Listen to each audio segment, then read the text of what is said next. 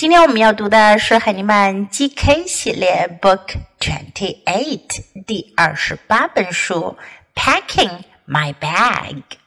Bag 是包、袋子的意思。Pack 是什么呢？Look at this picture. What is the boy doing?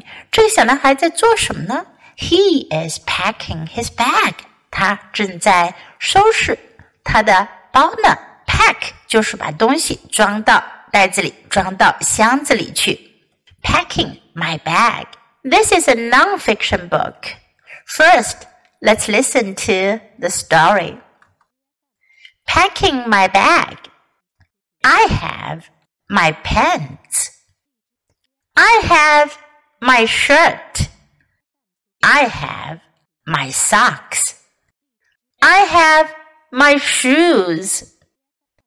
I have my toothbrush. I have my pajamas. I have my bear. I have my bag.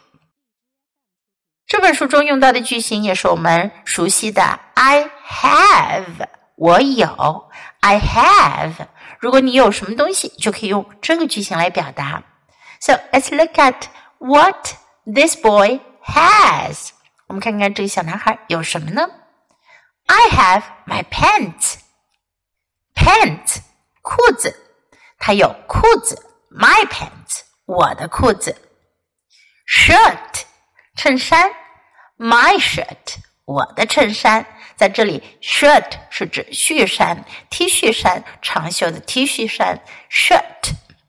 socks 袜子 ，my socks 我的袜子；shoes 鞋，my shoes 我的鞋；鞋，my shoes 我的鞋；toothbrush 牙刷，my toothbrush 我的牙刷；pajamas 睡衣，my pajamas 我的睡衣；bear 熊。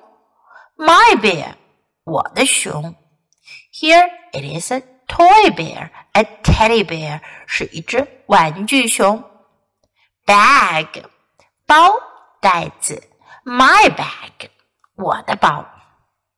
Now let's read the book together, sentence by sentence. Packing my bag. I have my pants.